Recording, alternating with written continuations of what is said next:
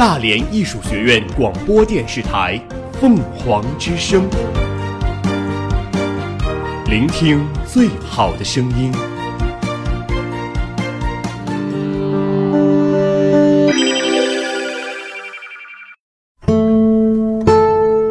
斑斓喧闹的世界里，我们与文字的相识、相知、眷恋与重逢，构成了我们精神世界的宁静、平和、抒发与思考。细雨柔声，续情成集。这里是凤凰之声，呢喃集序。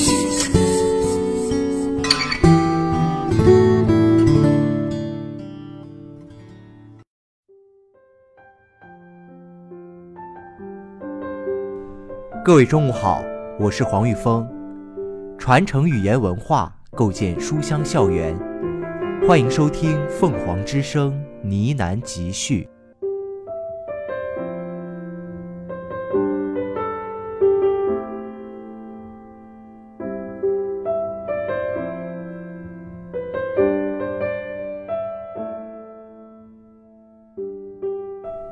《蛙》是莫言的重要作品。他以新中国近六十年波澜起伏的农村生育史为背景，讲述了从事妇产工作五十多年的乡村女医生姑姑的人生经历，也反映出中国计划生育的艰难历程。该书秉承了作者乡土文学的一贯风格，以细腻的笔触、朴实的文字，落脚于中国社会的疑域。与莫言以往小说更注重历史幻想色彩不同的是。蛙更接近历史现实的书写，主要讲述的是乡村医生姑姑的一生。姑姑的父亲是八路军的军医，在胶东一带名气很大。姑姑继承衣钵，开始在乡村推行新法接生，很快取代了老娘婆们在妇女们的心中地位，用新法接生了一个又一个婴儿。姑姑接生的婴儿遍布高密东北乡。可丧生于姑姑之手的未及出世的婴儿也遍布高密东北乡。姑姑一面行医，一面带领着自己的徒弟们执行计划生育政策，让已经生育的男人结扎，让已经生育的怀孕妇女流产，成了姑姑的两件大事。小说通过讲述从事妇产科工作五十多年的乡村女医生姑姑的人生经历，反映新中国近六十年波澜起伏的农村生育史。描述国家为了控制人口剧烈生长，实施计划生育国策所走过的艰巨而复杂的历史过程。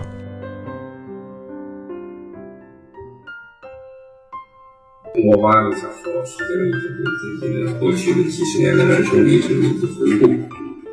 就在很多一些冠冕堂皇的借口之下，实际上它在掩藏着很多的个人的一些思念、个人的一些思绪。八部小说，刚才讲这个重要意义，它的另外一个重要意义就在于，这部小说是是向自己内心深处来挖掘的，是有一种自我批自我批评的精神。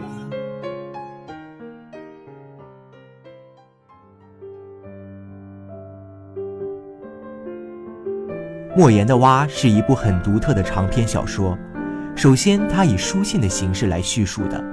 全书以剧作家我给日本友人山谷艺人通信的方式，讲述发生在高密东北乡的有关姑姑的故事。此书还有一个特点，就是书中的人物的名字都是以人体的器官命名的。全书以蛙为名，寓意深刻。首先，蛙音同娃，计划生育本身就是要控制娃的出生率，所以说这也是一篇描写有关娃的一部小说。其次，蛙跟蛙同音，蛙是娃娃的哭声，计划生育扼杀了那些娃娃的生命，到处回荡着那凄惨的哇哇哭声，也正是对那种惨无人道的非法引产的一种有力的控诉。再是蛙跟蛙同音，女娲是造人的女神，然而计划生育却要扼杀那些所造的人，也是对当时那个时代的严肃拷问。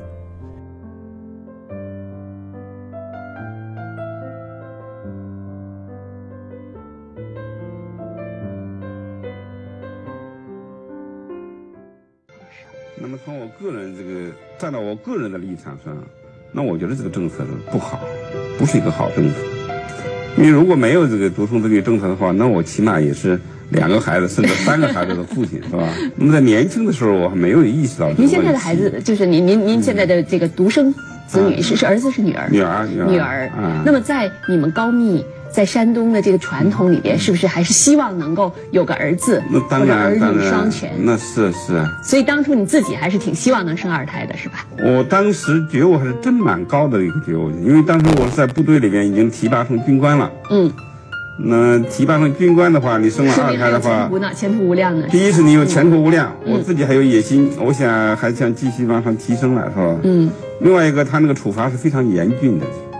嗯，我的有有的战友就是说，他本来是个连职干部了，那么他超生了，生了第二胎，那就是一撸到底，变成士兵了，士兵回去种地去了，是吧？复员回家了。嗯，那我们是为了离开农村不种地，费了多大的周折，是吧？你看，当我为了当兵，就是连续四年，每年体检，每年体检，到了最后，二十一岁了，临界线上才好不容易混进了革命队伍，是吧？嗯嗯嗯。然后你说当了兵的人有成千上万，能提拔成军官的人量很少嘛，是吧？所以这个得来不容易，是，就很很珍惜这个奋斗得来的这个结果，就是。嗯。那如果你生了二胎的话，那么这一切都要，他这个连级都一下子降到了战士，我当时他这个排级都没得降，是吧？啊。嗯。所以这是个现实考虑。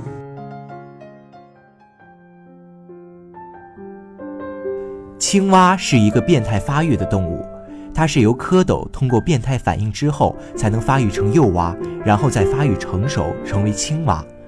正是蛙有这种特性，作者以蛙为书名，也是隐喻计划生育高压政策下一个时代的变态，以及在这个变态的时代里出现的变态的人。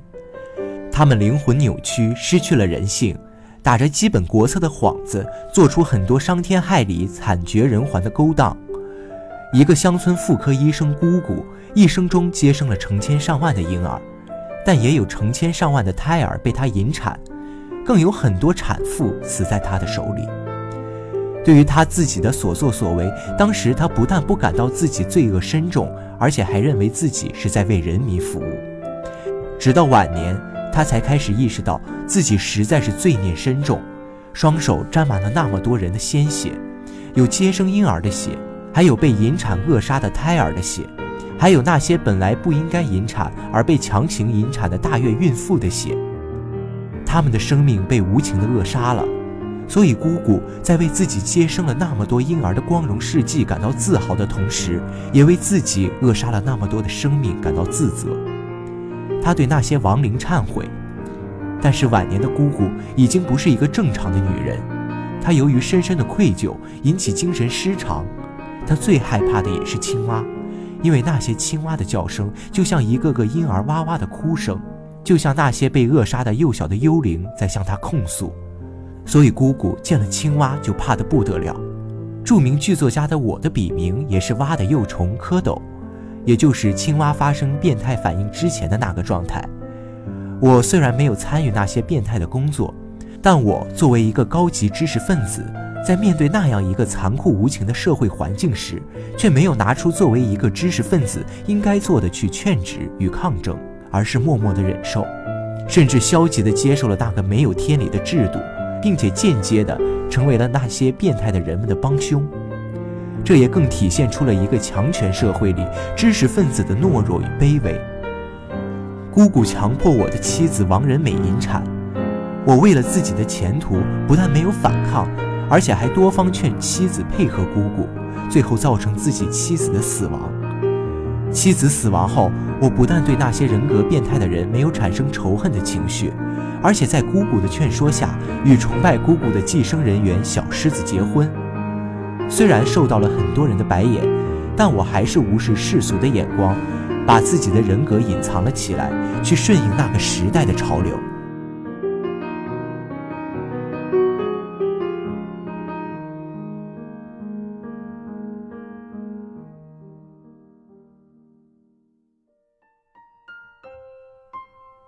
觉得这个这部小说里边有一个蝌蚪啊，那咱也坦率的讲，呢，蝌蚪身上确实有很多我个人的一些经历，情感经历是发生过，情感类似的，你像这种，呃，小说里所描写的，所以这个蝌蚪这个小说里边就还，我觉得除了描写了这个生育这个问题之外，嗯，还有一个很深的主题就是悔罪忏悔，姑姑也在忏，到了晚年也在忏悔。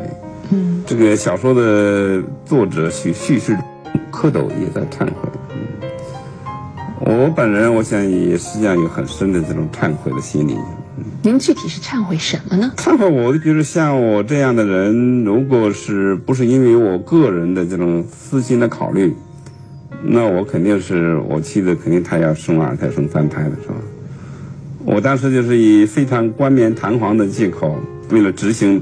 党的政策，国家的政策，嗯，我们必须就是把孩子做掉，是吧？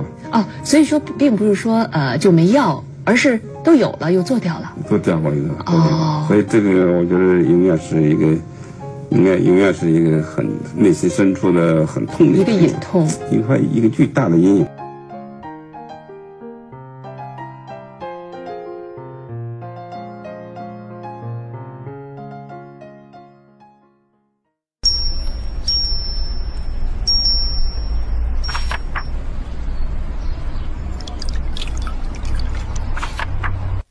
人生犹如一场旅行，有时候可以放慢脚步。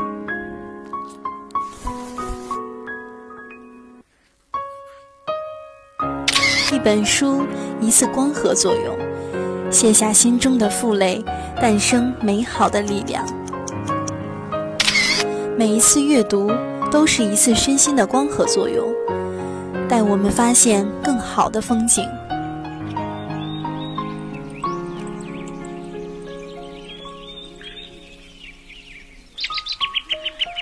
和我一起读本好书，开启你的光合作用，让我们在阅读中发现世界。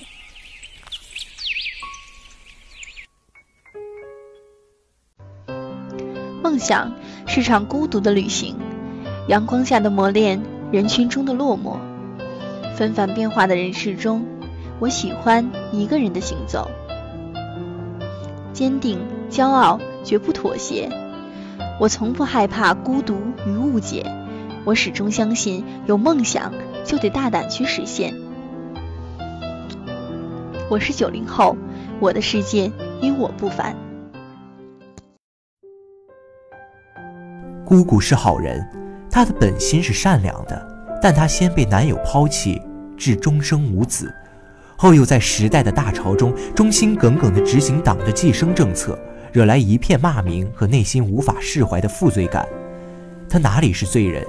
但当小人物的命运与大历史转折点结合时，这其中的悲哀、心酸与身不由己，当时的人无法体会，也无法对他的一生做出公允的评判，甚至他自己也不能公正的评判自己，而我们更是不能。陈梅姐妹是我最心疼的人物，在重男轻女的观念中出生。本就不受重视，母亲早早去世，父亲凶酒败光家产。即使在这样的环境下成长起来的姐妹两人，依然相互扶持、互相照顾，一起去广东闯荡。如果她们自甘堕落，凭她们的智慧和美貌，自然能过上锦衣玉食的日子。但姐妹俩偏偏出淤泥而不染，忍受着辛苦的劳动，赚取着与之不对等的报酬。本来日子可以清贫的，但也充实的过下去，偏偏莫言极狠心，或者说命运极狠心的让一场大火夺去了姐姐的生命，夺去了妹妹的容颜，最终妹妹陈梅沦为代孕女子，连代孕费都被骗走大半。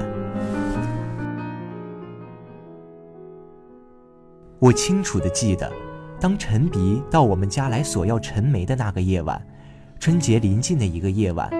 辞灶日的傍晚，鞭炮齐鸣，硝烟滚滚的傍晚，小狮子已经办好了随军手续，离开了公社卫生院。春节过后，我就要带着他与燕燕坐上火车到北京去了。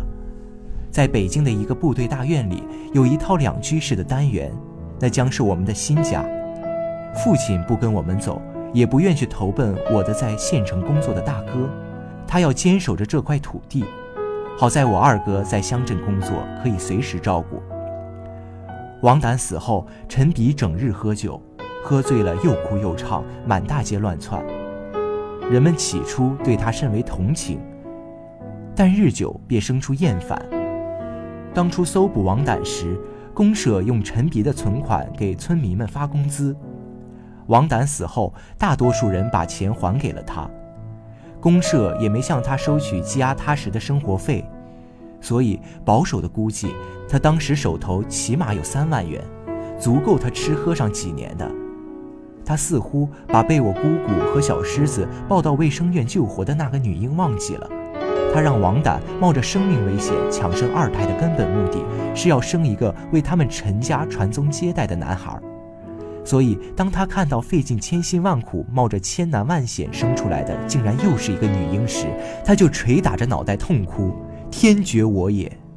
这女婴的名字是姑姑起的，因为她眉清目秀，有个姐姐叫陈儿，姑姑就说：“就叫陈梅吧。”小狮子抚掌赞叹：“这个名字太美了。”姑姑和小狮子动过收养陈梅的念头，但碰到了落户口。办理收养手续等许多困难，所以直到陈鼻从小狮子怀里把陈梅抱走时，他还没有户口，在中华人民共和国的合法人口中没有他这个人，他是黑孩儿。那时候有多少这样的黑孩子，没人统计过，但统计是一个相当惊人的数字。这批黑孩子的户口问题，在一九九零年第四次普查人口时，终于得到了解决。为此收取的超生罚款也是个天文数字，但这些钱到底有几成进入了国库，也是无人能算清楚的。最近几十年来，人民群众又制造了多少这样的黑孩子？估计又是一个惊人的数字了。现在的罚款额比二十年前高了几十倍。等下次普查人口，如果黑孩子的父母们能把罚款交齐，在那些日子里，小狮子母性大发，抱着陈梅亲不够看不够。我怀疑他曾经试图给陈梅喂过奶，这种事情现在又有可能了。我女儿的大学同学最近又添了一个妹妹，她爸爸是煤矿主，钱多的用尺量，农民工在黑煤窖里为他们卖命。他们住在北京、上海、洛杉矶、旧金山、墨尔本、多伦多的豪华别墅里，与他们的二奶或是三奶们制造小孩儿。我赶紧拉回思绪，像拉住一匹疯马的缰绳。我想起辞藻日的那晚，当我刚刚把一点饺子下到锅中时，当我女儿燕燕拍着小手念着有关饺子的儿歌时，当小狮子抱着陈梅喋喋不休时，陈鼻穿着他那件磨得发亮的猪皮夹克，歪戴着一顶双耳扇帽子，一路歪斜地进入我家。陈耳跟在后边，牵着他的衣角。陈耳穿着一件小棉袄，袖子短了半截，露出冻得通红的小手。他头发乱蓬蓬，如一窝杂草，不断的吸鼻涕，大概是感冒了。说到陈梅姐妹，自然的想到了他们的父亲陈鼻，姑姑接生的头一个孩子。他和王胆自由恋爱，不顾众人的眼光，娶了一个侏儒女人为妻。就这一点，我更佩服他，并欣赏他。后来，他虽然做了错事，让王胆给他生一个男孩，并且在得知千辛万苦保住的孩子又是女孩后，不关心妻子的死活，只关心后无继人的问题，但他终究没有像主人公万小跑一样另娶一房媳妇。我相信，在他日日酗酒，甚至后来乞讨为生的日子里，脑海中有无数次浮现妻子王胆小巧精致的脸。他比万小跑更爱自己的妻子。心底也更为善良，可最后他与万小跑的结局对比，更加印证了这个血淋淋的事实：好人是没有好报的。《蛙》是一部写实主义的作品，它真实的反映了计划生育国策当年在山东高密东北乡的艰难推行过程。万心矛盾地拥有着两种身份：一种是乡村医生，一生接生婴儿近万名。人称送子娘娘，另一种是坚决执行计划生育国策的计生干部，人又称之杀人妖魔。对于万欣来说，却必须做到统一。他的一生因而活在无法逃脱的极度矛盾和痛苦之中。读蛙，大家会时时感到残酷：一是小说情节和人物命运的残酷，另一个是莫言客观冷静地书写他人灵魂深处极致痛苦的残酷。高密东北乡不仅仅是故事发生地，而且是一个泛指意义上的区域。在计生国策推行之初，中国有无数个东北乡，万新这样的计生干部也有许多个。莫言的书写因而有着广泛的代表意义和现实意义。洼里的一切无不指向“生命”二字，主要人物的名字、故事情节，甚至刊物的名称，都在为生命鸣唱。这一切预言式以及象征式的经营手法，把小说推向一个更高的层次。也即关照生命、歌赞生命、敬畏生命。世人对莫言的作品且褒且贬，褒的多是其巧妙的构思，贬的是其语言不加节制。蛙则一反常态，语言干干净净，很少旁枝溢出。蛙的写作匠心独运，五个章节分别由四封长信和一部九幕话剧组成。写信式的讲述不仅方便了莫言的写作，也接近了时空的距离以及作者与读者的距离。话剧则是对信件部分的另一种角度的重新叙述和有效补充。他把莫言对生命的敬畏与膜拜情节向更纵深处推进，整部小说也因之更加富有意味和张力。